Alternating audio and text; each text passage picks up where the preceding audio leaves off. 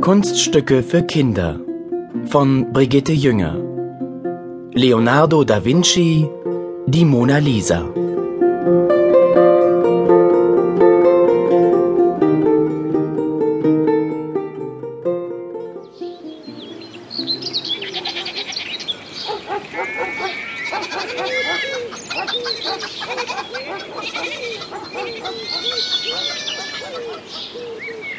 Das kleine Dorf Vinci liegt in Mittelitalien in der Toskana. Seine Häuser schmiegen sich heute noch genauso wie vor über 500 Jahren an den Berghang des Monte Albano. Die Ausläufer dieses Berges reichen hinunter bis ins Tal. Dort fließt gemächlich der Arno. Am 15. April 1452 wurde hier einer der großartigsten Künstler geboren, den die Geschichte kennt. Darf ich mich vorstellen? Mein Name ist Leonardo. Einfach Leonardo. Und damit es keine Verwechslungen gibt, Leonardo da Vinci, aus Vinci, einem kleinen Ort in der Nähe von Florenz. Die Landschaft hier ist sehr abwechslungsreich. Weinberge und Olivenhaine säumen die Hügel, Wasserläufe durchziehen die Felder und die hohen schlanken Zypressen verströmen ihren würzigen Duft. Wie leicht sich das alles auf Papier bannen lässt paar Striche und schon erkennt man, dass im Tal der Arno fließt. An seinen Ufern wiegen sich dicke Pinien im Wind. Als Kind bin ich jeden Tag am Wasser entlang gewandert und habe die Gegend erkundet.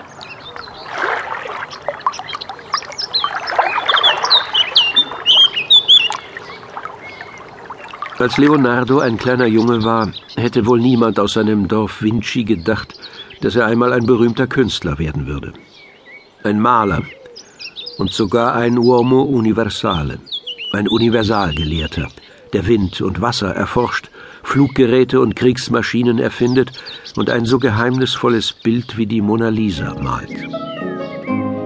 Zunächst war er einfach nur ein Bastardo, das uneheliche Kind der Magd Caterina und des Notars Ser Piero.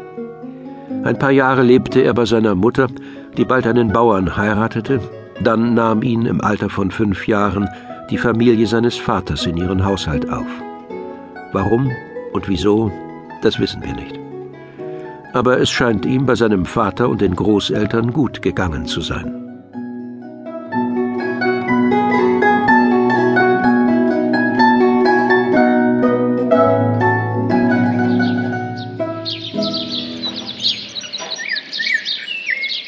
Vielleicht hat Leonardo schon damals die Vögel, den Wind und das Wasser beobachtet, so wie er es später auch als Erwachsener ausgiebig getan hat.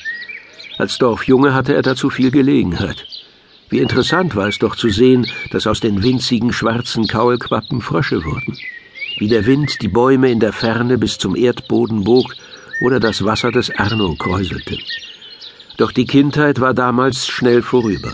Leonardo war zwölf oder dreizehn da stellte sich schon die Frage, was soll aus dem Jungen einmal werden? Ein angesehener Notar, der Verträge aufsetzt und Urkunden schreibt wie sein Vater?